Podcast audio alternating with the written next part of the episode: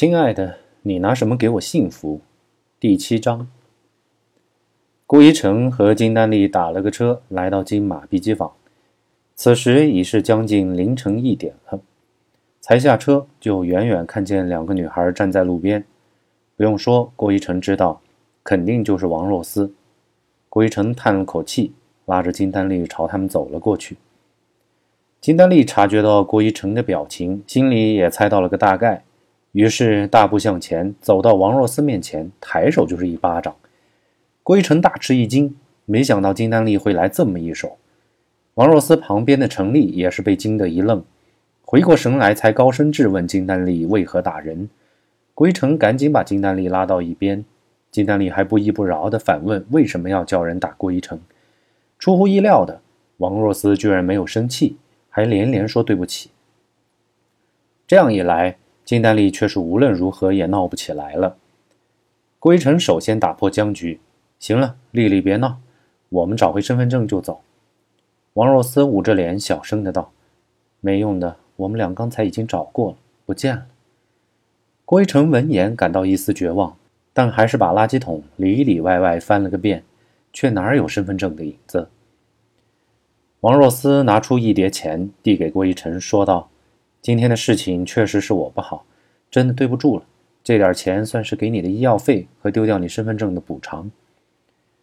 金丹丽本也不想闹腾，心中鬼火一冒，扯过那叠钱举在手中，叫道：“别以为有几个臭钱就了不起，我们不稀罕。”说罢就随手将钱砸到了王若思和程丽脚边。程丽也是怒火中烧，捡起钱拖着王若思转身就走，嘴里还骂道：“不要拉倒，见你们的鬼去吧！”金丹丽想追上去再狠狠扇他们几个耳光，却被郭一晨拉住。算了，咱们走吧。回头一瞥王若思，王若思也正好回头看了他们一眼，眼里似乎还在说着对不起。郭一晨只好以苦笑报之。钱海明趁麻子等人不在，想打个电话给王若思，可电话那头传来的却是已关机。钱海明一拍脑袋，王若思的手机不是让自己给摔了吗？钱海明琢磨着怎么跟王若思道个歉，毕竟是自己真的爱上了这个女人。正思量间，麻子带着李老板一群人上来了。钱兄弟，好久不见！李总你好。说着，两人上前拥抱了一下。钱海明招呼几人坐下，吩咐麻子去找些酒水来招待客人，后说道：“李总，最近南亚那边的生意不错吧？那么长时间都不来看看老朋友。”被称呼为李总的男人道。钱老板说笑呢，没有你们这些大主顾，我李显贵怎能有今天？两人相互客套了几句后，开始进入正题。李显贵问道：“说吧，老弟，这次匆忙叫我过来，到底需要多少？我这一次走得急，手头里可没多少货呀。”钱海明道：“是这样的，我最近碰上了一个台湾老板，答应我，如果这次货的成色不错，以后可以考虑长期合作。我呢，不是一直都在买你的货吗？”成色我自然是最清楚的了。说罢，两人都嘿嘿一笑，充满着一切尽在不言中的感觉。那行，我现在手头上大概还有两公斤，你能一次拿走吗？李显贵点上了一支烟。李老板，你也太小看我了吧？两公斤还不够我那帮兄弟打牙祭呢。这么着吧，咱们都是老相识了，不来那套虚的。明天一早来我公司，五公斤，钱货两清。李老板露出那副黑漆漆的，估计是槟榔吃多了的牙齿，嘿嘿一笑。钱兄弟真他妈爽快，好，一言为定。说罢，两人举杯痛饮。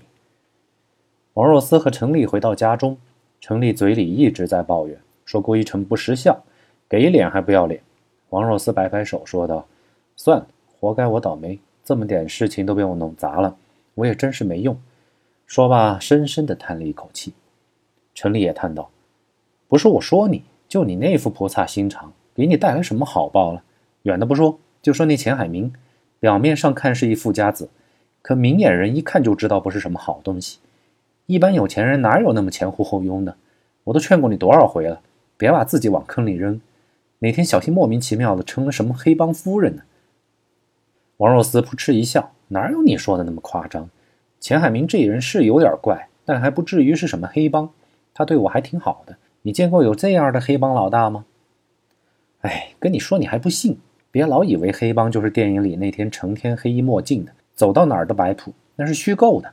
现实中的黑帮还不都是些正常人的模样？黑白两道生意都做，必须得有个门面给他们做掩护啊！王若思闻言轻咬下嘴皮，仔细想想钱海明的公司，做的是进出口贸易，公司很大，但感觉好像没几个人在忙活生意，也没听钱海明提起过在边境口岸上有什么分公司。以前没有细想，现在想起来，确实很多地方都比较可疑。于是王若思决定明天到钱海明的公司去看看，试探试探钱海明。如果真如陈丽所说，那自己还是趁早离开钱海明为妙啊。